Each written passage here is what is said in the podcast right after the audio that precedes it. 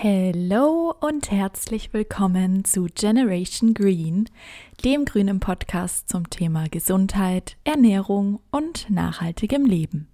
Ja, herzlich willkommen zurück. Man kann es ja fast schon jubelnd aussprechen nach fast zwei Monaten Podcast-Pause. Ich habe mal geguckt, die letzte Folge, Folge 9, wurde am 14. Februar hochgeladen und heute, jetzt am Tag der Aufnahme, haben wir den 3. April. Es sind also fast zwei Monate ohne Generation Green gewesen und ich freue mich wirklich sehr, sehr doll, dass ich das jetzt heute wieder aufnehmen kann. Und es ist auch diesbezüglich ein besonderer Tag, weil ich niemals gedacht hätte, dass Folge 10 als erste zweistellige Folge so einschneidend sein würde.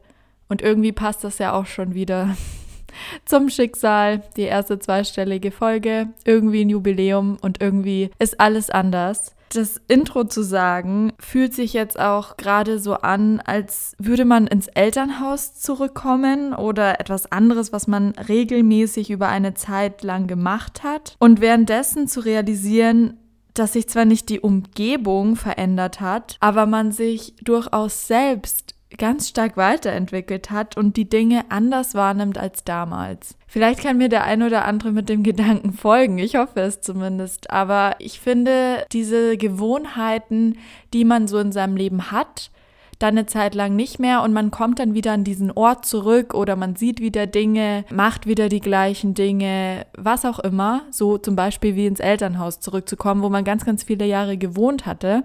Und in der Zwischenzeit ist man ja weiter gewachsen, gereift und man kommt dann wieder an genau diesen gewohnten Ort zurück und merkt aber, okay, der Ort hat sich nicht verändert, aber ich mich selber irgendwie schon. Und gerade ist das mit diesem Podcast auch irgendwie so. Ich weiß noch ganz genau, wie ich die anderen Folgen aufgenommen habe und wie turbulent da mein Leben auf seine andere Art und Weise war, als es es jetzt ist. Und schon allein das ist irgendwie total spannend festzustellen. Und ihr habt euch ein Live-Update gewünscht auf Instagram und hiermit soll das natürlich auch folgen.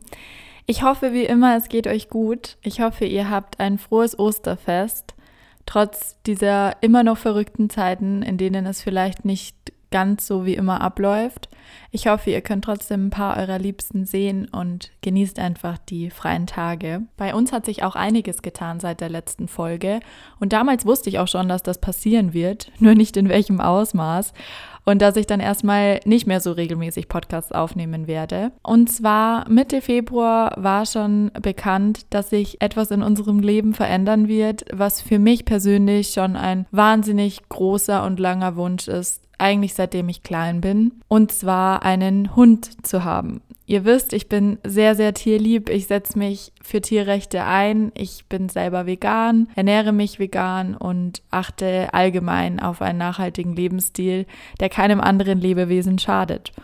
Und wir haben uns in 2019, Ende 2019, zwei Katzen geholt. Das waren sozusagen meine ersten längerfristigen eigenen Haustiere. Ich hatte zwar mal noch einen Hamster, die leben ja leider nicht so lange. Von dem her waren die Katzen wirklich für mich so der erste Schritt Richtung, okay, ich habe jetzt Verantwortung für Lebewesen, die eine sehr lange Zeit bei mir in meiner kleinen eigenen gegründeten Familie leben werden. Und das hat mich schon super doll erfüllt. Und das hat auch super gepasst, denn ich habe damals noch in München gewohnt, relativ stadtnah. Das heißt, mit nicht viel Natur außenrum, viele Autos und eben eine Wohnung mit einem Mini-Balkon, also ja auch nicht wirklich Gartenzugang, beziehungsweise wir hatten einen geteilten Garten, aber wir haben eben auch im zweiten Stock gewohnt.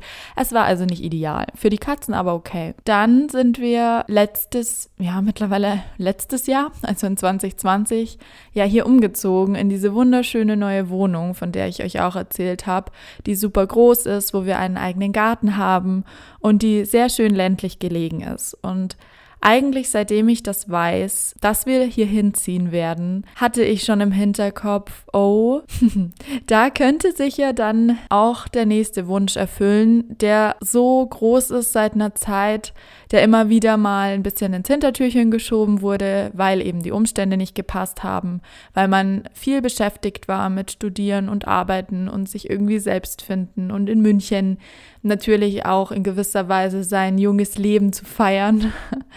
Aber es war dann, wie gesagt, relativ schnell im Hinterkopf, dass dieser Hund oder der Wunsch nach einem Hund sich eventuell bald erfüllen kann, da sich die Voraussetzungen hier mit der Wohnsituation einfach so gut ergeben haben. Naja, und dann hatte ich eine Zeit lang natürlich erstmal mit dem Umzug zu tun und wir haben uns hier eingelebt und wollten auch, dass die Katzen sich erstmal einleben. Und als das dann alles passiert war, als alles soweit fertig war, alles organisiert, wir uns eingelebt hatten, wir gesehen haben, die Katzen fühlen sich super wohl und blühen auf, dann war die nächste Überlegung, wie geht's jetzt weiter? Und ich sag mal, die aktuelle Situation mit Corona hat mich da schon auch gepusht, denn ich mache aktuell immer noch 100% Homeoffice.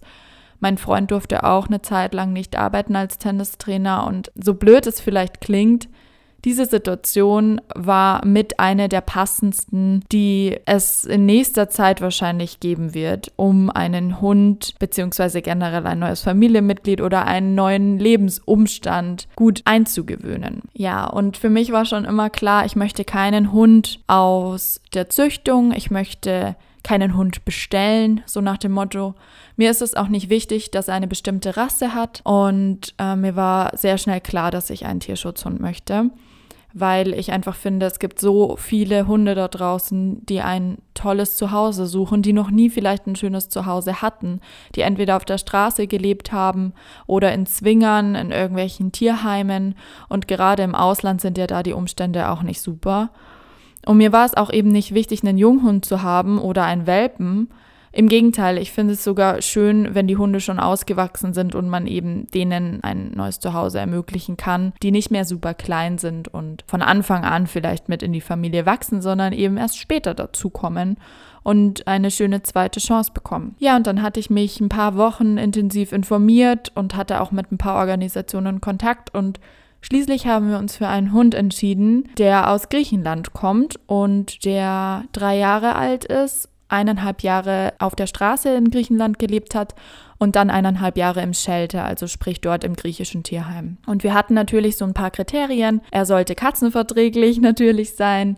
Ähm, auch hundeverträglich. Mir ist das super wichtig, dass der Hund auch Sozialverhalten hat und gerne auch mit anderen Hunden in Kontakt ist dass man sich mal austauschen kann mit anderen Hundeeltern, sage ich mal, zusammen Gassi gehen kann, dass die Hunde zusammen spielen und rumtoben können. Und die Eltern von meinem Freund zum Beispiel haben auch einen Hund. Also das ist einfach so eine Sache, die war uns wichtig. Alles andere war relativ unwichtig. Ähm, was ich noch wollte, war ein Männchen, also einen Rüden, was tatsächlich sogar noch mehr hilft, denn männliche ältere Hunde werden tatsächlich am schlechtesten vermittelt. Und wir haben dann von einer kleineren Tierschutzorganisation, die in München ansässig ist und aus Griechenland eben Hunde vermittelt. Mit denen sind wir in Kontakt getreten und die haben uns so ein paar Hunde, die in diese Kriterien fallen, äh, zur Auswahl gestellt. Da gab es echt schon richtig knuffige Wesen. Und wir haben uns dann letztendlich eben für unseren dreijährigen Rüden Gizmo entschieden. Und Gizmo kam Ende Februar zu uns. Ich glaube, es war das letzte Februarwochenende. Und der Transport war für ihn erstmal super stressig. Das Lustige war irgendwie auch, Gizmo war mit Abstand der älteste Hund aus diesem Transport. Also sie haben lauter kleine Welpen und wirklich Junghunde aus diesem Transporter getragen. Das war so ein großer Pferdetransporter, mit dem waren die zwei Tage unterwegs. Also es war natürlich super stressig für die Hunde. Aber die meisten waren einfach nur ruhig und verängstigt und eben so klein, dass man sie auch auf dem Arm raustragen konnte. Wir dachten uns schon, hm, das ist mit Gizmo wahrscheinlich nicht der Fall. Er ist nämlich ein Mischlingsrüde, der mit großer Wahrscheinlichkeit ein Leonberger Mix ist.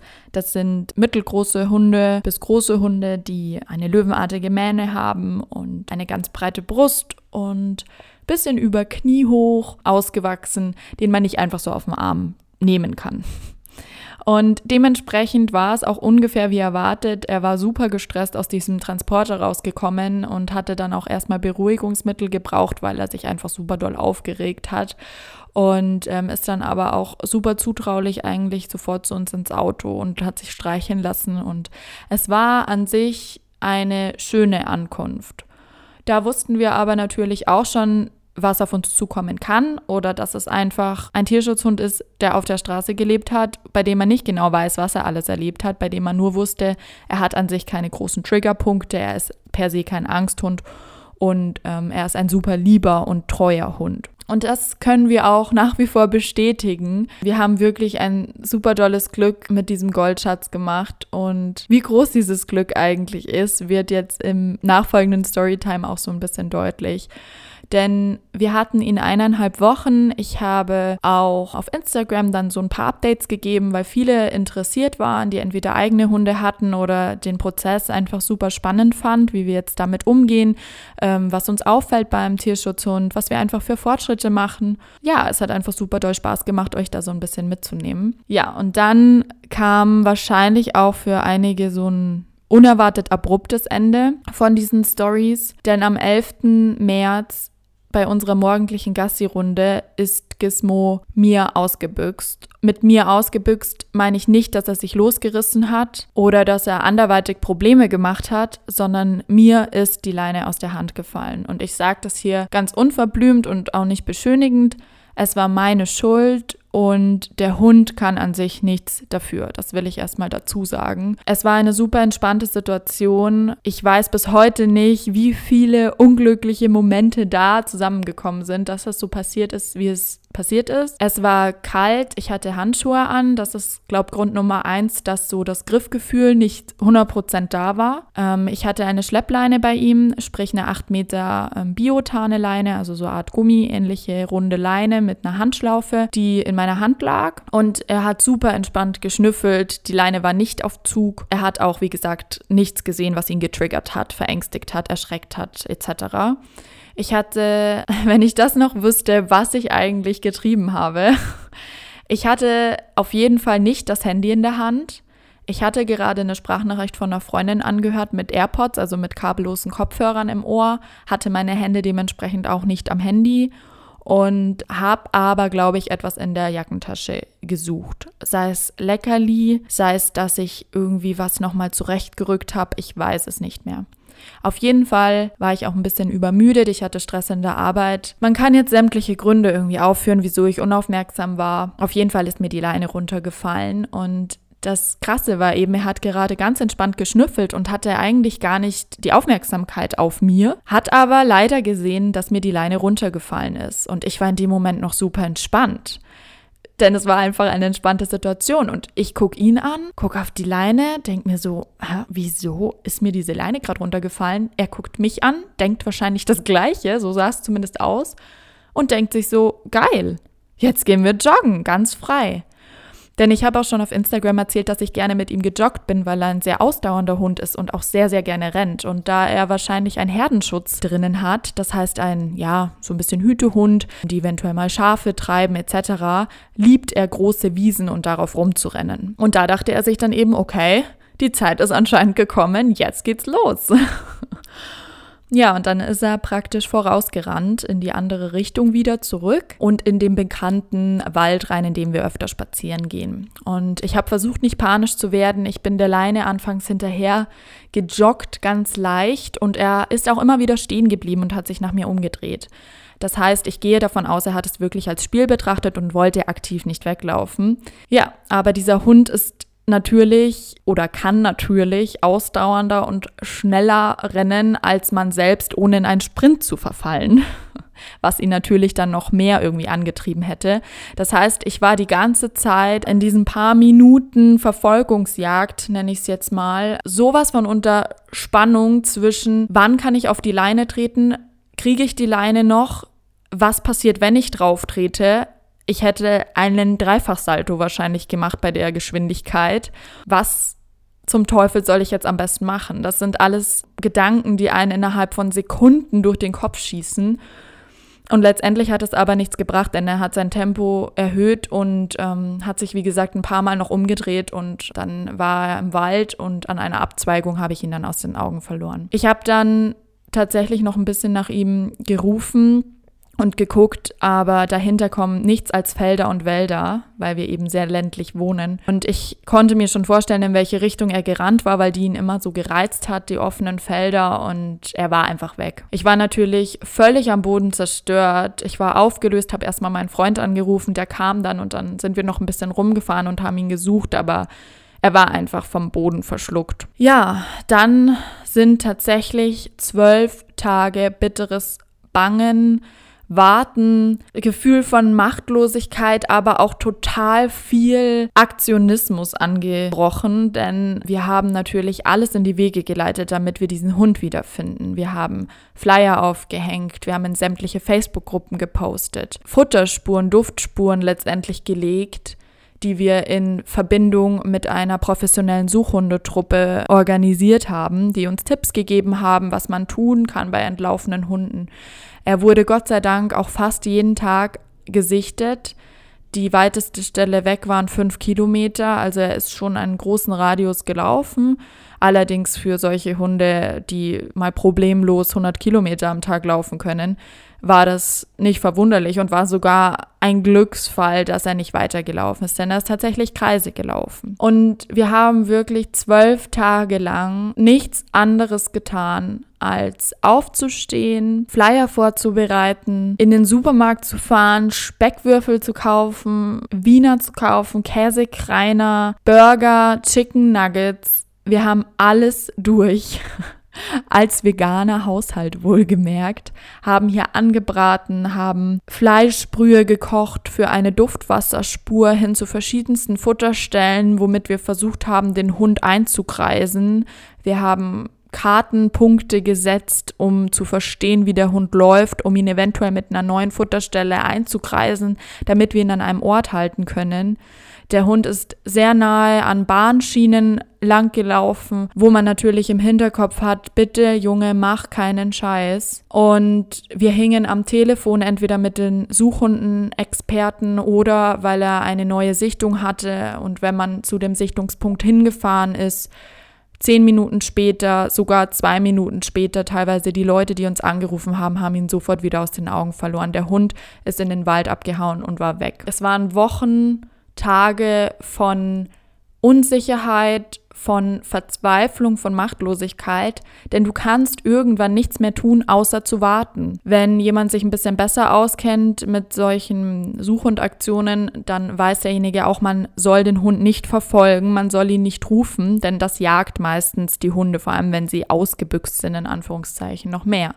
Das heißt, wir mussten wirklich warten, bis die nächste Sichtung reinkommt und selbst dann durften wir den Hund nicht suchen, sondern wir mussten um den Sichtungsort Futterstellen legen. Und nur um das das euch mal ja vor Augen zu führen oder ein Gefühl zu geben, wie viel Arbeit das war. Schon allein das Fleisch zu kochen, die Brühe etc. und dann die Futterstellen sind nicht in einem Abstand von zwei Metern, sondern die werden dann in dem Waldstück, wo er gesichtet wurde, im Umkreis von, sage ich mal, zwei bis drei Kilometern außen gelegt, damit man den Hund einkreisen kann mit diesen Futterstellen, damit er weiß, okay, dort gibt es Futter, dort kommt er immer wieder zurück. Für eine Einrichtung von sechs Futterstellen haben wir zwei Stunden gebraucht, um die abzugehen, zu befüllen. Wir mussten Sandringe drumherum setzen, damit man Spuren erkennt von Tieren, die da durchgelaufen sind, ob es unser Hund eventuell war.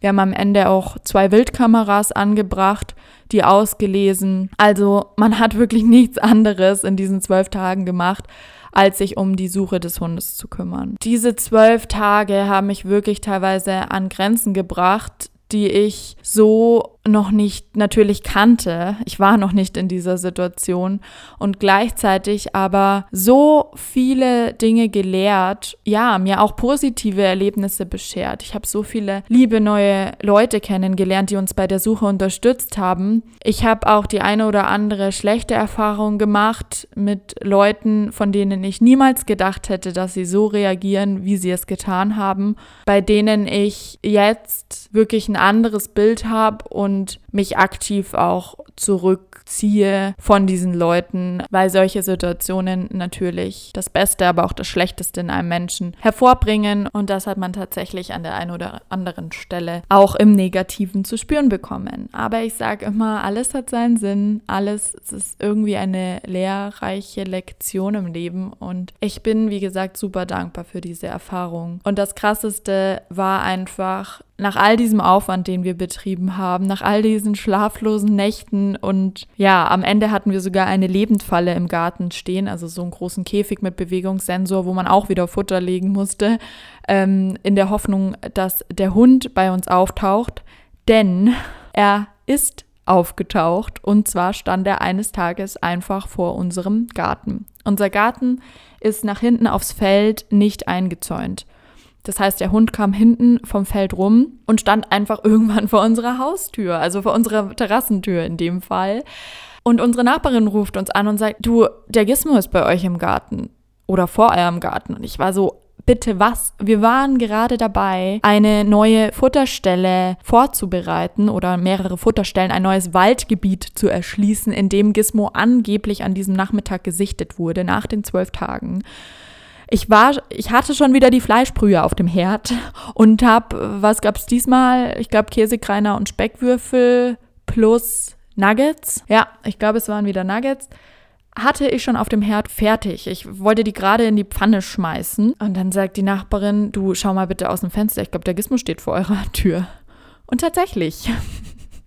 Dieser Hund hat einfach nach zwölf Tagen selbstständig zu unserem Haus zurückgefunden und stand da auf dem Feld, aus deren Richtung wir noch nie so gekommen waren. Also wir sind, wenn dann, mit ihm immer einen anderen Weg gegangen. Also er war auf der anderen Seite und starrte uns einfach nur an.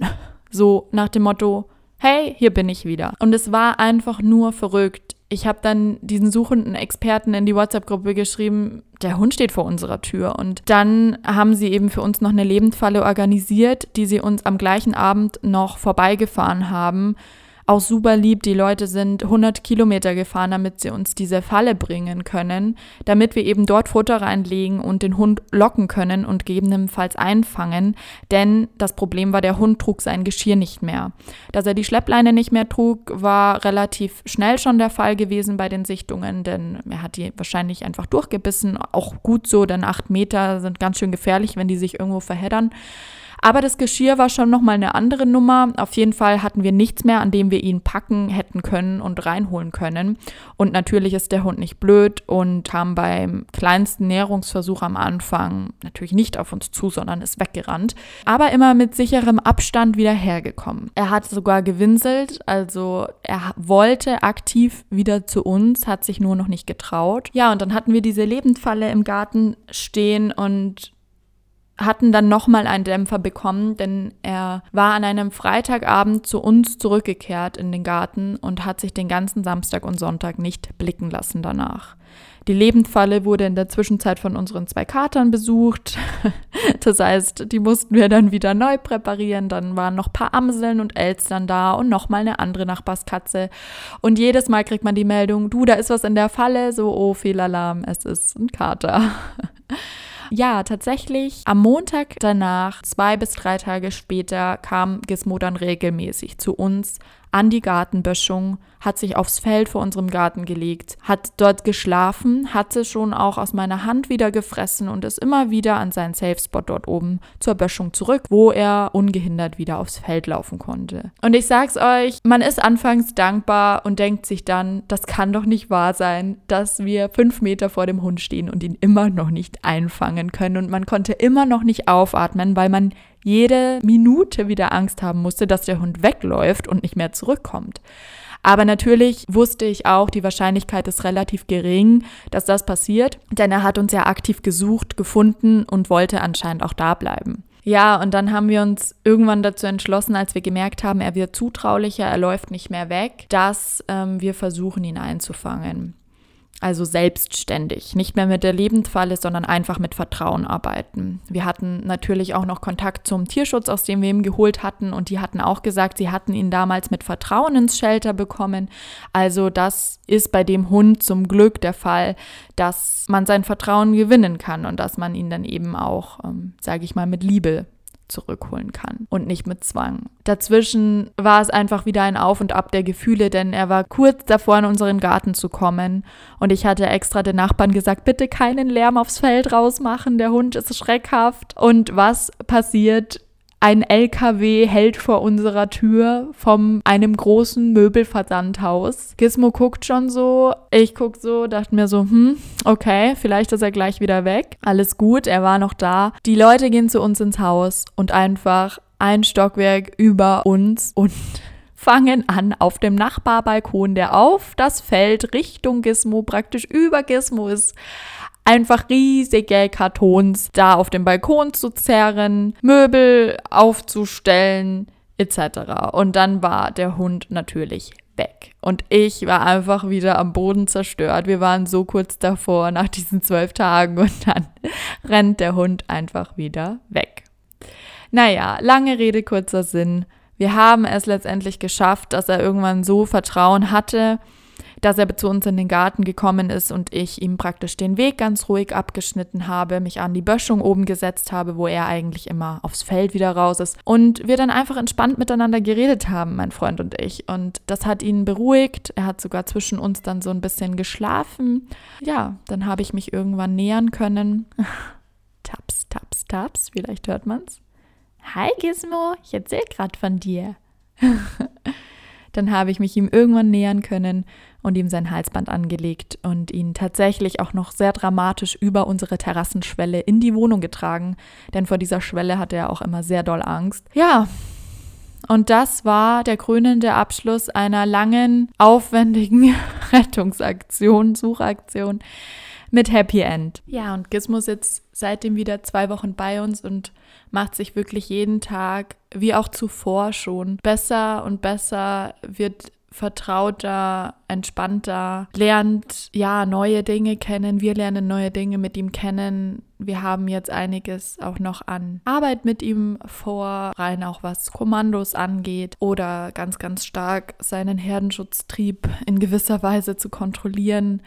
Ähm, ja, weil er da einfach auch so seine eigenen Ansichten hat, wie er uns beschützen möchte. Und das geht zum Beispiel natürlich nicht in dem Ausmaß, wenn wir Besuch haben, denn da muss er lernen, wer Freund ist und bei wem er ja sich einfach zu benehmen hat. Und das sind einfach Dinge, an denen wir unheimlich wachsen und neu lernen. Das sind auch so Dinge, die ich mit in dem Podcast nochmal bringen wollte, sozusagen als Lessons learned Ihr habt jetzt erfahren, was hat sich in meinem Leben so getan in den letzten zwei Monaten und ja, was habe ich eigentlich daraus gelernt und wie hat sich mein Leben dadurch auch in gewisser Weise jetzt verändert. Und das startet schon damit, dass man nicht nur die Verantwortung für ein Lebewesen hat, wenn man sich eben so ein neues Tier holt, sondern auch vielmehr für die Menschen um sich herum. Und das habe ich jetzt durch diese Suchaktion nochmal viel mehr gelernt, wie unterschiedlich die verschiedenen Menschen sind und wie unterschiedlich man sich auch auf die Menschen einlassen muss und sollte, damit man einfach den Prozess an sich nicht behindert und den Prozess, sage ich mal, auch effizient, erfolgreich vorantreiben kann. Man lernt so viele neue Seiten an Menschen kennen, die man vielleicht davor noch gar nicht so beachtet hat oder die einen gar nicht aufgefallen sind und wie vielfältig eben, wie individuell und unterschiedlich die Menschen sind. In ihrer Unterstützungsbereitschaft, in ihrer Offenheit, aber auch im negativen Sinn in ihrem Belehrungszwang zum Beispiel. Also wie manche Menschen mit dieser Situation offen, tolerant und unterstützungsbereit umgehen und andere das einfach nutzen, um vielleicht ihren Frust an dieser Sache oder an etwas, was sie eigentlich selbst beschäftigt, an dir auszulassen. Gleichzeitig aber auch sehr, sehr tolerante Menschen und eben auch sehr einfühlsame Menschen. Ich habe ehrlich gesagt von den positiven Erfahrungen mit diesen Leuten, die so unterstützend gewirkt haben, auch ganz, ganz viel mitgenommen. Ganz, ganz viel auch nochmal für mich gelernt. Auch für mich selber beziehungsweise zusammen mit meinem Freund auch in unserer Situation lernen müssen, dass man einfach für manche Dinge so viel Zeit, Geduld und Vertrauen braucht, wo man eigentlich machtlos und frustriert ist und am liebsten manchmal alles einfach hinschmeißen würde aber dass das alles nichts hilft und dass es trotzdem super viele schöne Dinge gibt, an denen man sich festhalten kann und ja, in die man vertrauen kann. Gerade wenn man sich aus diesem Loch so ein bisschen befreit und sich ein bisschen ablenkt von diesen negativen Gedanken, genau dann ist der Zeitpunkt, an dem meistens ein Erfolgsmoment wiederkommt das Leben kommt und geht in Wellen. Es ist immer ein Auf und Ab und da, wo es hoch geht, geht es runter und umgekehrt. Es gleicht sich alles aus. Das ist einfach eine Erfahrung, die ich wieder gemacht habe und an der ich wieder weiter gewachsen bin.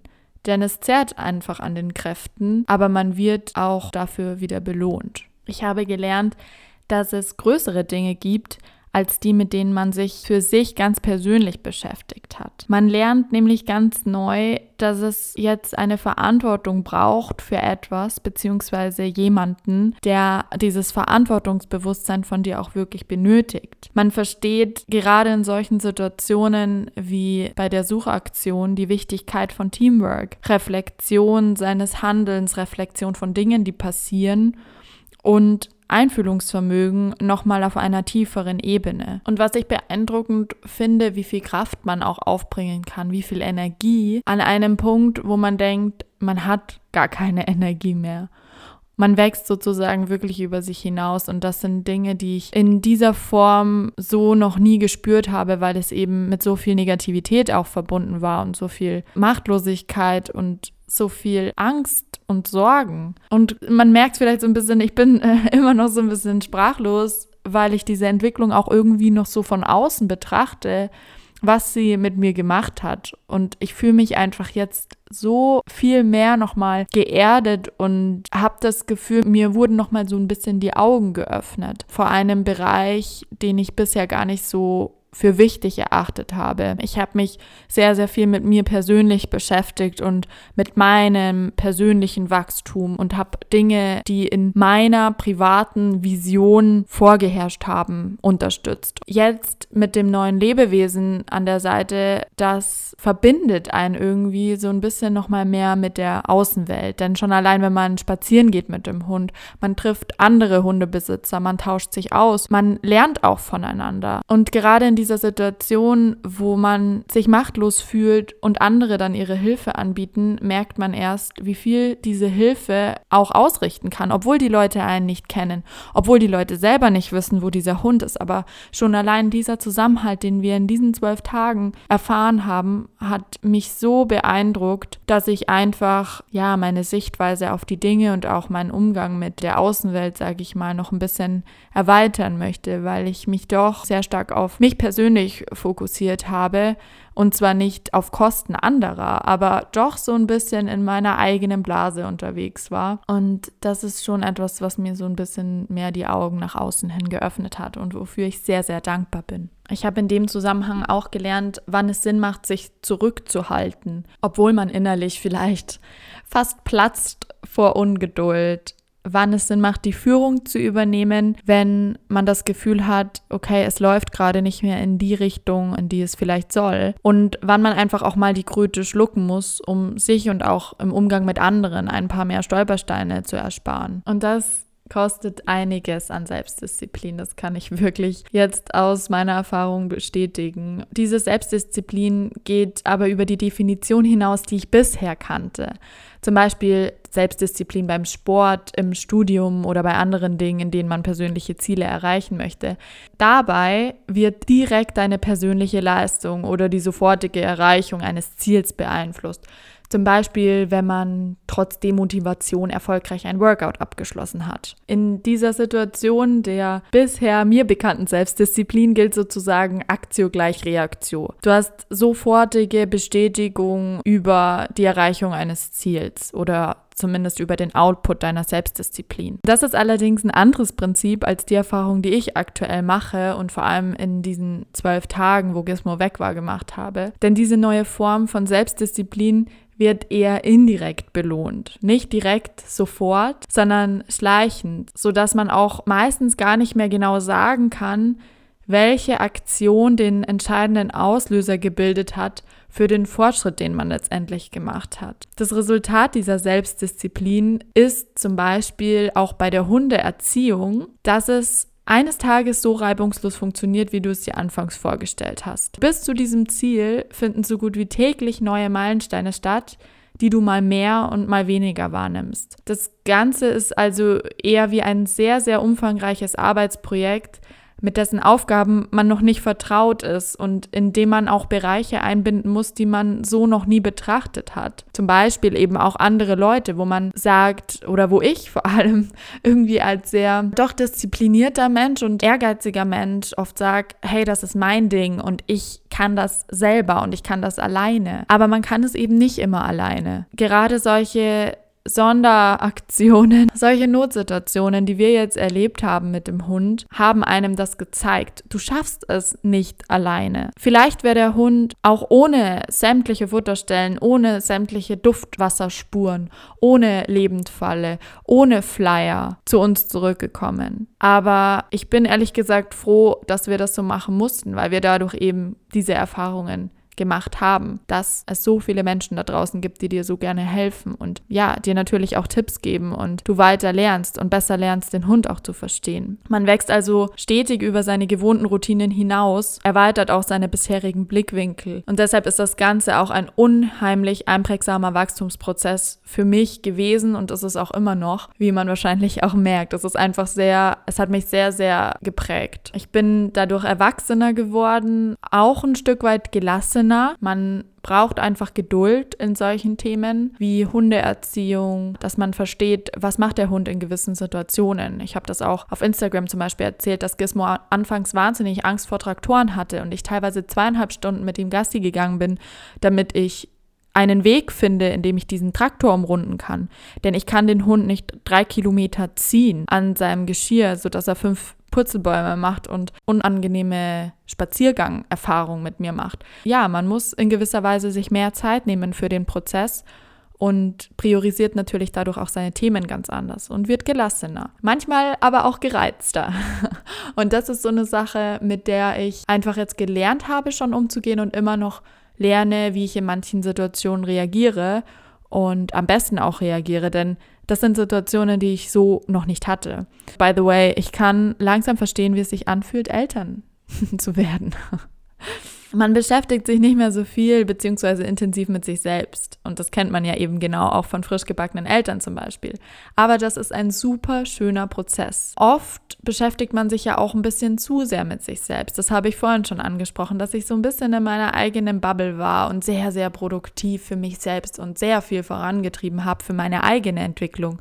Und jetzt sieht man mehr das große Ganze, beziehungsweise mit mehr Weitblick. Also ich fühle definitiv, dass sich mein Horizont erweitert hat auf verschiedenen Ebenen. Man lernt wirklich aus solchen Extremsituationen seine tiefsten wahren Stärken und Schwächen kennen. Und ich persönlich fühle bei den Schwächen jetzt erst so richtig, welche das konkret bei mir sind und wo ich ansetzen kann, damit ich daran arbeiten kann, beziehungsweise wie man damit arbeiten kann, weil es muss ja nicht immer alles aus der Welt geschafft werden, sondern man muss vielleicht auch nur wissen, wie man damit gut umgeht. Beispiel Spontanität. Ich bin ein Mensch, der sehr impulsiv ist. Das habe ich schon ganz, ganz oft gesagt und ich mache auch viel. Aber in Sachen Spontanität, zum Beispiel spontan losfahren zum Einkaufen, wenn einem auffällt, dass man was vergessen hat, das ist für mich unheimlich stressvoll. Ich kann gar nicht sagen, wieso, denn wenn ich das dann mache und mich dazu zwinge, dann weiß ich auch, dass es letztendlich gar nicht so lange gedauert hat oder dass es gar nicht so schlimm war.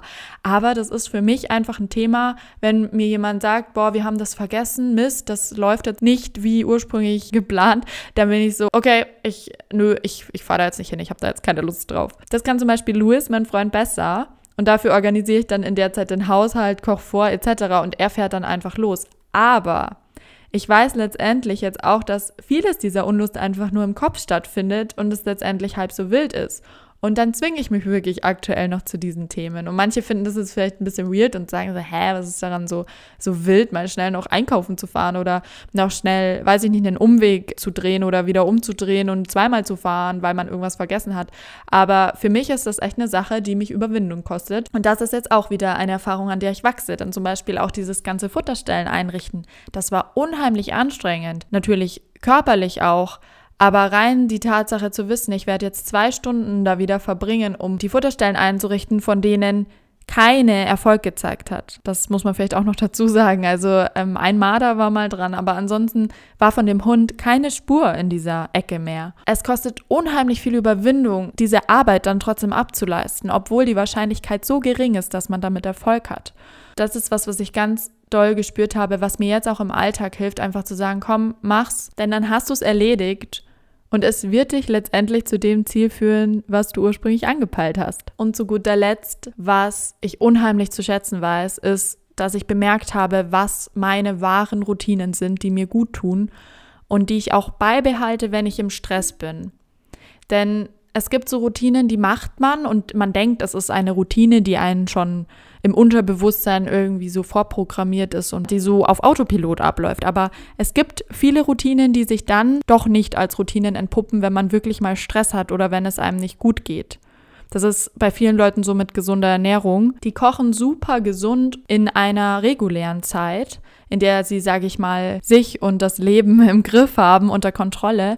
Aber sobald etwas passiert, was außerhalb ihres normalen Alltags passiert, was sie stresst, wenn es ihnen körperlich, psychisch nicht gut geht, dass sie aus diesem Muster wieder rausfallen. Es gibt natürlich auch Routinen, die ich bei mir etabliert habe, die mir auch im Normalzustand gut getan haben und wo ich dachte, das, das sind jetzt so meine Routinen, aber was sich dann empuppt hat, was ich dann doch schleifen lasse in solchen Extremsituationen. Wenn ich sozusagen außerhalb meiner Komfortzone bin und nicht mehr in dieser Normalität unterwegs bin. Aber ich habe dann doch gemerkt, dass ich einige Routinen trotzdem beibehalten habe, und das sind wirklich Routinen, die für mich meine Ankerpunkte irgendwie sind und wo ich auch in letzter Zeit, in den letzten Jahren gemerkt habe, das ist meine wahre Leidenschaft. Und das ist so schön zu sehen, dass sich diese Dinge trotz Stress und außerhalb der Comfortzone nicht verändert haben. Und das sind zum Beispiel Dinge wie gesund zu kochen, Sport zu treiben. Und zwar Sport nicht zu treiben, weil man irgendein bestimmtes Body-Image im Kopf hat, irgendein körperliches Ziel verfolgt, sondern einfach, weil es einem gut tut. Und zum Beispiel auch Musik. Musik zu hören, zu Musik zu tanzen,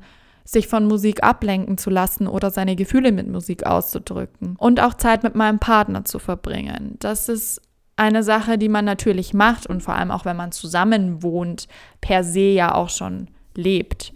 Aber Zeit miteinander zu verbringen ist was anderes, sie bewusst zu verbringen, als nur zusammen zu leben oder mal zusammen einkaufen zu gehen, sondern gerade in, in solchen Situationen, wo man Halt braucht und wo es einem nicht gut geht, wo es beiden Parteien nicht gut geht, merkt man, wie gut man trotzdem miteinander funktionieren kann, wie viel man auch dafür arbeiten muss, dass es gut funktioniert und dass man manchmal an seine Grenzen kommt. Und erst dann, finde ich, merkt man auch wirklich, hat der Partner Verständnis, kann man selber Verständnis für den Partner aufbringen oder reibt man sich gegenseitig so viel auf, dass man eigentlich nur gut funktioniert, wenn eine Normalsituation vorherrscht.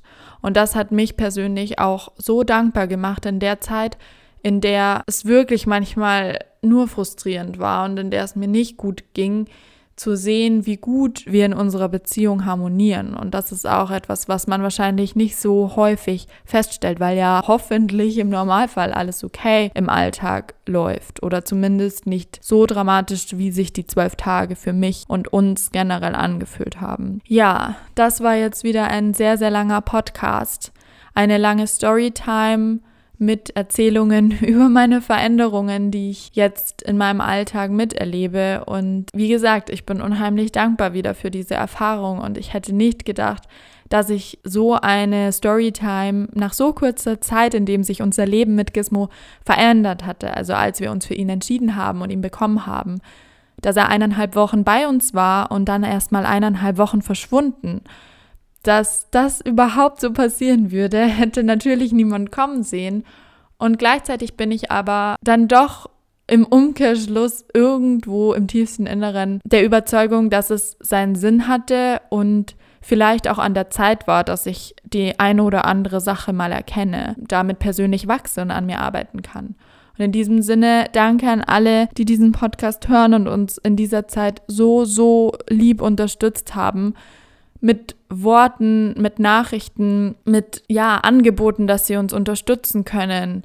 Für die Freunde, die mal vorbeigekommen sind oder angerufen haben und die vielleicht die Situation gar nicht so einschätzen können, weil sie selber kein Tier haben oder sich gar nicht so vielleicht für Hunde interessieren, aber die so, so viel Verständnis gezeigt haben und so viel mit überlegt haben. Vielen, vielen Dank an alle, die wirklich da mit Herz dabei waren und uns gezeigt haben, was wahre Freundschaften bedeuten. Ja, ich hoffe, es geht euch gut. Ich hoffe, ihr konntet aus dieser Podcast-Folge auch vielleicht den ein oder anderen Denkanstoß oder Erfahrungsbericht für euch mitnehmen. Ich freue mich auf die nächsten Podcast-Folgen, die jetzt hoffentlich auch wieder aller zwei Wochen kommen werden, über die gewohnten grünen Themen des Alltags. Ich habe auch so ein paar Gastauftritte geplant, Interviews sozusagen, auch wieder natürlich spezifische Wissensthemen. Also freut euch auf den Content, der jetzt bald wieder in regulärem Ablauf kommt. Ich hoffe, ihr habt ein wunderschönes Osterfest, dass es euch gut geht, dass ihr gesund seid und natürlich auch glücklich. Und dann bedanke ich mich fürs Zuhören. Wir hören uns beim nächsten Mal. Ciao, ciao.